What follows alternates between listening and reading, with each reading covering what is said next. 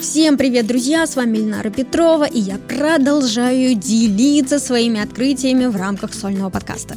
Я уже рассказывала о том, что много учусь. Я прошла обучение в Стокгольмской школе экономики, я прошла курс Ельского университета, который называется The Science of Well-being, самый популярный курс на Курсере. И в этом году я прошла курс системного бизнес-коучинга.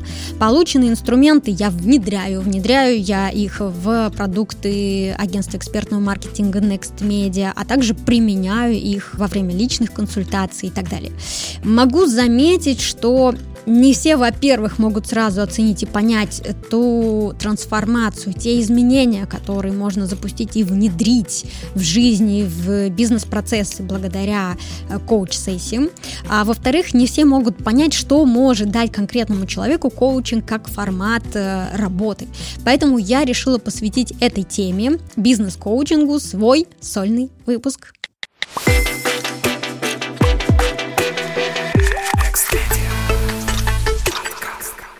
Для начала хочу рассказать о том, с чего же все это началось. Одной из моих задач на старте было стать коуч-компетентным руководителем, и для меня это значит сохранять позицию наблюдателя и в то же время вести открытый диалог э, с командой агентства экспертного маркетинга Next Media. И вот в начале августа 2021 года я сдала экзамен на курсе «Системный коучинг для организаций». Я прошла 5 модулей, 127 часов обучения, и вот у меня на руках сертификат, одобренный ICF, это Международная Федерация Коучинга. Так я и стала коуч-компетентным руководителем, который теперь владеет недирективными подходами к управлению что такое вообще бизнес-коучинг и кому это нужно. Любой коучинг — это работа в партнерстве на результат. Любой коучинг нужен человеку, который настроен на то, чтобы расти,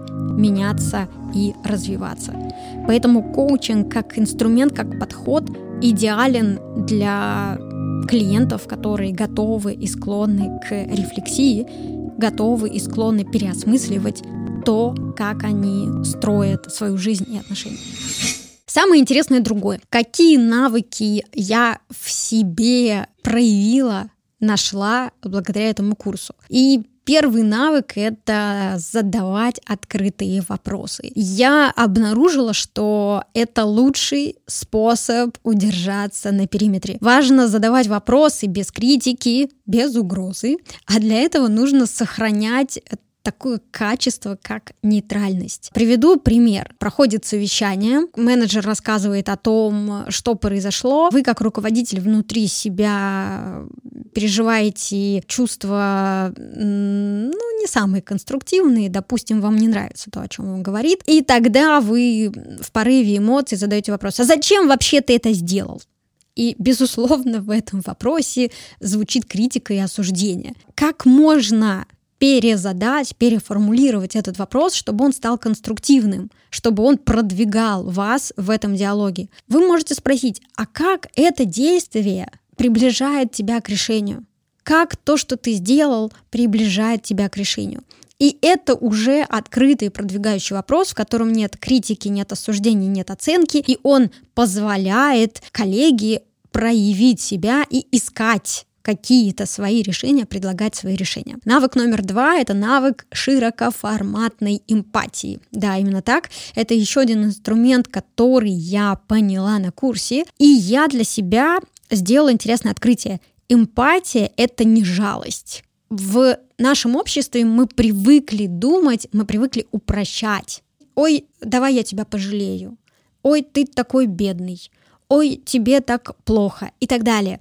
Но это не эмпатия, это жалость. А эмпатия — это быть чутким, быть внимательным к чувствам, эмоциям, проявлениям другого человека, при этом сохраняя нейтральность, не давая оценок каких-то критических высказываний, не давая готовых решений, просто быть чутким, быть внимательным и сохранять при этом нейтральность. И вот именно это положение, нейтральное положение, позволяет проявлять эмпатию, искреннюю эмпатию. Главный секрет эмпатии Да-да-да-дам! Так вот, друзья, да-да-да-дам, я прочитала книгу, которая называется «Ненасильственное общение».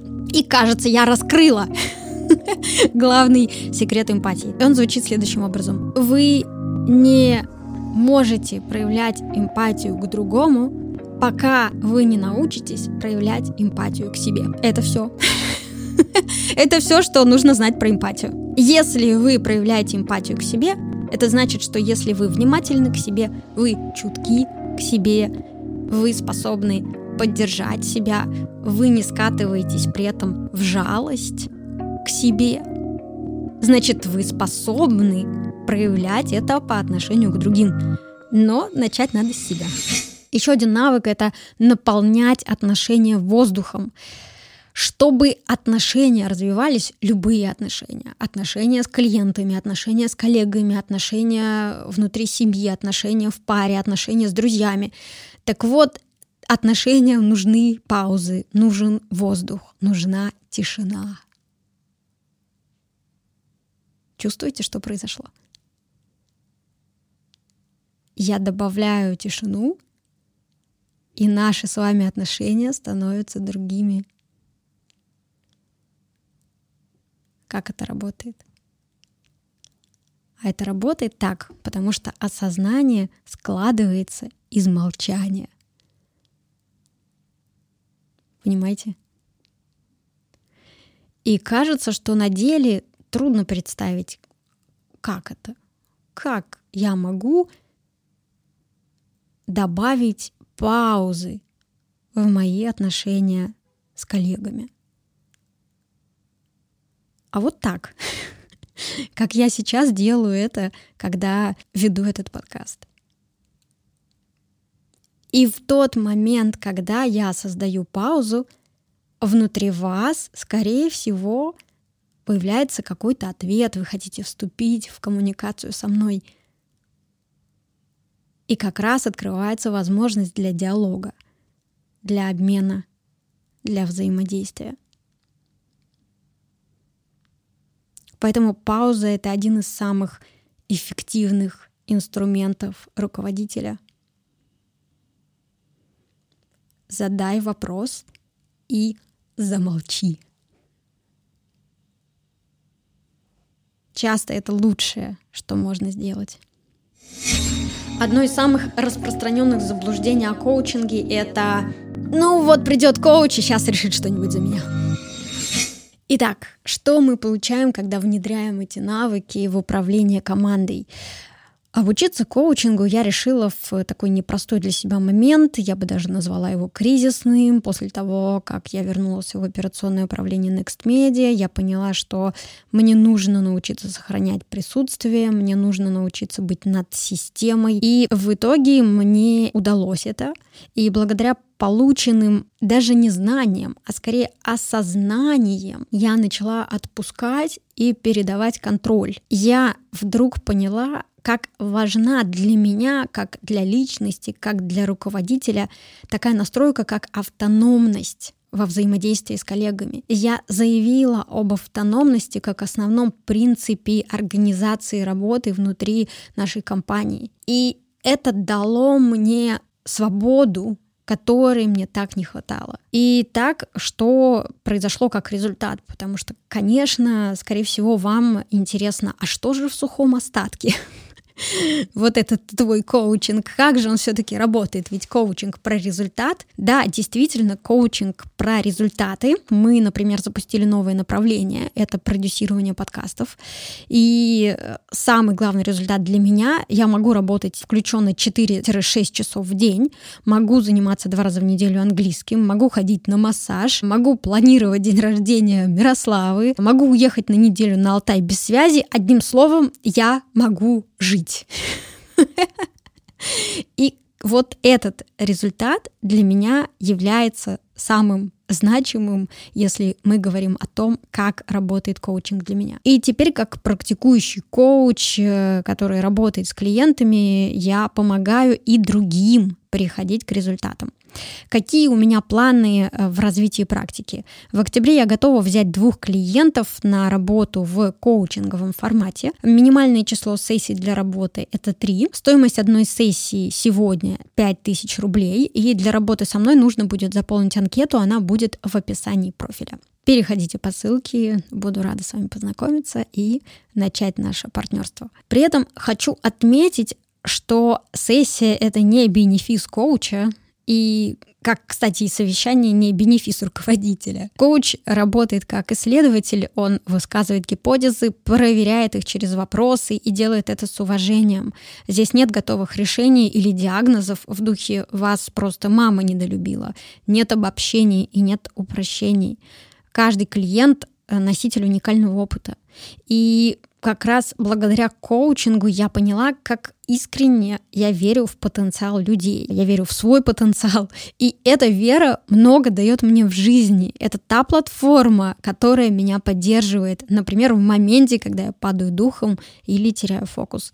А такое со мной тоже случается где можно обучиться бизнес-коучингу и кому это может подойти. Для начала, друзья, я бы вам порекомендовала обратить внимание на программы Up and Above International Coaching School. Это международная школа обучения коучингу по стандартам Международной Федерации коучинга, которая базируется в Петербурге. Именно здесь я сама училась, поэтому рекомендую ответственно. Их программы разработаны с учетом потребностей, особенностей бизнес-среды и востребованы руководителями любого уровня, профессионалами в области HR, организационными консультантами. В школу приходят и для того, чтобы приобрести коучинговые компетенции для повышения эффективности на рабочем месте, и для получения новой современной востребованной профессии, профессии коуча. Приоритет Up and Above – раскрытие потенциала, мощная внутренняя трансформация и устойчивые результаты участников программ. Фокус на безупречное обучение, основанное на самых современных подходах в коучинге и лидерстве. Ссылку на сайт школы вы найдете в описании к этому выпуску. Ближайший набор на программу, которую прошла я,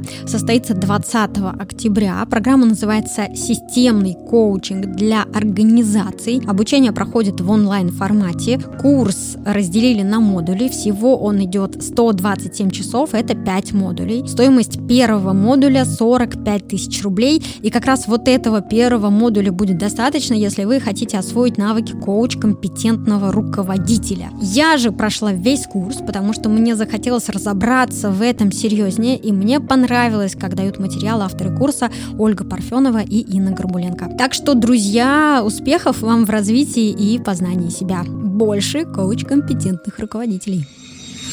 Что же мне еще дал коучинг? Коучинг дал мне территорию свободы от экспертности. Еще, наверное, 6 или 7 месяцев назад мне казалось, что я состою из разного рода экспертности примерно на 100%. И сейчас я понимаю, как можно освобождаться от этого состояния. И ощущение, что ты полон экспертности, оно тяготит. Меня оно тяготило довольно сильно. И сейчас, когда я вышла за эти рамки экспертности, а работа в коучинговом формате как раз помогает это сделать. Я чувствую свободу, в том числе свободу творчества. Для меня это имеет значение. Еще один важный маркер — это положение на периметре. Э, как раз то, к чему я хотела прийти в агентство экспертного маркетинга Next Media, э, привлекая сильных людей, интересные проекты. Я хотела передавать ответственность, я хотела э, чувствовать себя свободнее. При этом я этого не делала. При этом ответственность оставалась на мне, она на меня давила, она меня прибивала к земле, если вы понимаете, о чем я говорю. И в какие-то моменты мне становилось даже трудно дышать физически. К чему это привело? Я стала ловить себя на ощущении, что я боюсь принимать даже простые решения, потому что я боюсь, что я все испорчу, если ошибусь, что я тот человек, на котором все замыкается, и если я приму неправильное решение, все поломается, и я в этом виновата, и тогда мне лучше вообще не принимать никаких решений. Да, было у вас такое? Вот у меня было. И сейчас это ощущение, этот ход мыслей мне кажется понятным, потому что есть ограниченное количество решений, которые мой мозг способен качественно принять и обработать там, в единицу времени. Поэтому лучше для меня принимать только важные решения. Вот сейчас с позиции, когда я уже прошла обучение, я понимаю, что это разумно. Теперь я понимаю, что это состояние перегруженности от необходимости что-то решать происходит со мной в моменты, когда я как бы вываливаюсь э, из периметра, я тону в системе, я погружаюсь в детали, я начинаю разбираться в том, а что он сказал, а что ты сказал, давайте я посмотрю договор, надо внести в него правки. Все. Как только я начинаю это делать, это означает для меня, что я вываливаюсь за периметр. То есть мне нельзя быть двумя ногами внутри. Моя позиция на периметре. Я внимательный наблюдатель. И именно в этой роли я приношу больше всего пользы системе. Все, это моя мантра. И, конечно, время от времени я все равно вываливаюсь. При этом сейчас я могу отследить это и проговорить э, себе, что происходит. Да, я могу себе задать вопрос, Альнара, что происходит? Что происходит прямо сейчас? Где ты, зачем ты это делаешь. И пусть не сразу, но эти вопросы помогают мне скалибровать реальность и меня относительно этой реальности. Еще один важный навык — это присутствие. Одна из компетенций коуча — это сохранять присутствие. И это невероятное открытие для меня, потому что, будучи в контакте, будучи в моменте, называйте как хотите это состояние, это состояние присутствия, да, presence, presence, я получаю возможность чувствовать другого человека. Как я это делаю? Через э, какие инструменты? Я отключаю уведомления, я ставлю телефон в авиарежим, я закрываю вкладки, я убираю лишние вещи со стола, я беру лист бумаги, беру ручку, слушаю то, что говорит собеседник, будь то клиент или коллега, о чем молчит клиент или коллега, собеседник, и наблюдаю за этим. И в тот момент, когда я нахожусь в присутствии, и я действительно наблюдаю за тем, что происходит в этом человеке, я чувствую, это зеркальные нейроны, это так работает, я чувствую э, чувства, которые есть внутри него.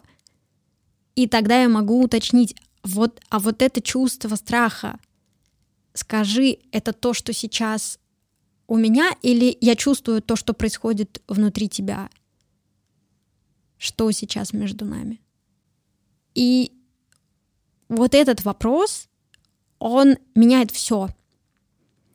И, на мой взгляд, абсолютно корректно задавать его в любой коммуникации. И в том числе в коммуникации с коллегами, и в том числе, если вы руководитель. Потому что мы люди, мы устроены сложно, мы часто не можем понять, что происходит внутри нас. И вот такая поддержка, помощь в том, чтобы откалибровать переживания, может сильно продвинуть в работе в том числе. Ну, я так думаю, это то, что есть внутри меня. И что тогда происходит? Эта практика помогает увидеть, услышать человека по ту сторону экрана, даже если это Zoom. И это делает ваше партнерство по-настоящему сильным. И это как раз э, возможность проявить эмпатию. Что, как я думаю, коучинг может дать вам? Друзья, вот все, все то же самое.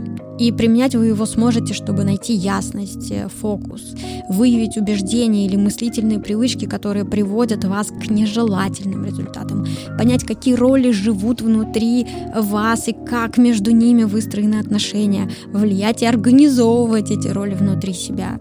Все, все это про коучинг. И тут, конечно, у меня есть вопросы к вам.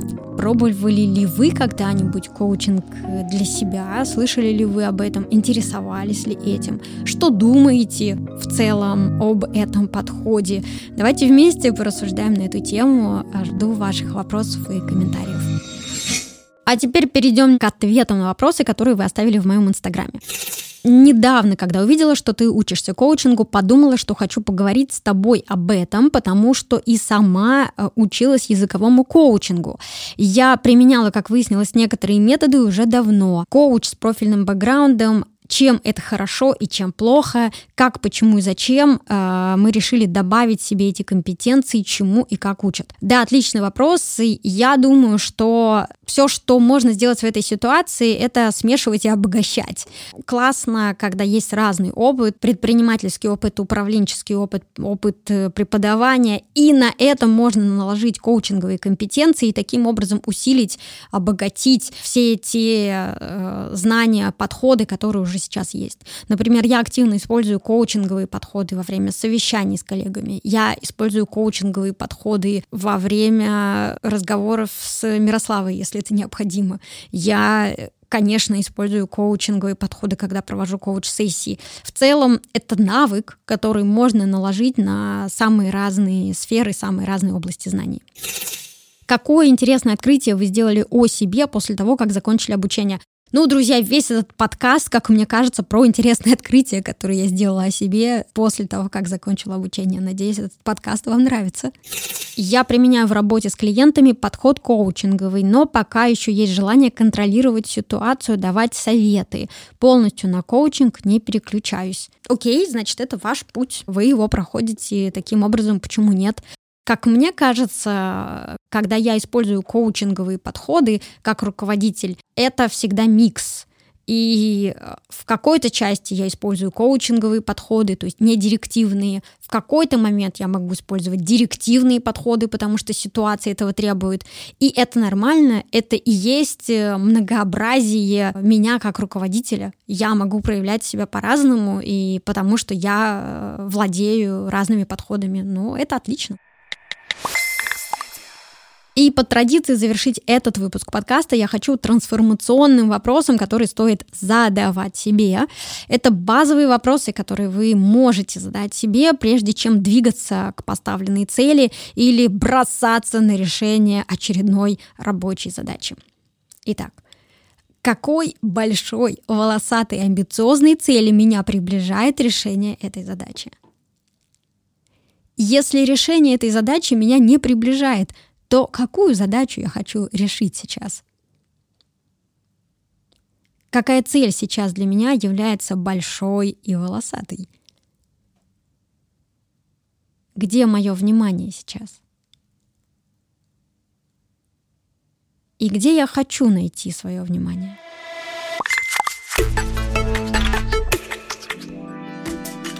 Друзья, я с вами прощаюсь, рассчитываю на наше дальнейшее взаимодействие. Пишите, пожалуйста, комментарии, задавайте вопросы, поднимайте волнующие вас темы под этим выпуском и на страницах в социальных сетях.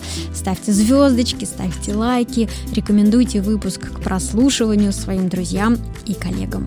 Подписывайтесь, пожалуйста, на мой инстаграм, где вы найдете еще больше интересных тем э, про деньги, работу, самореализацию, бизнес, воспитание детей и многое-многое другое.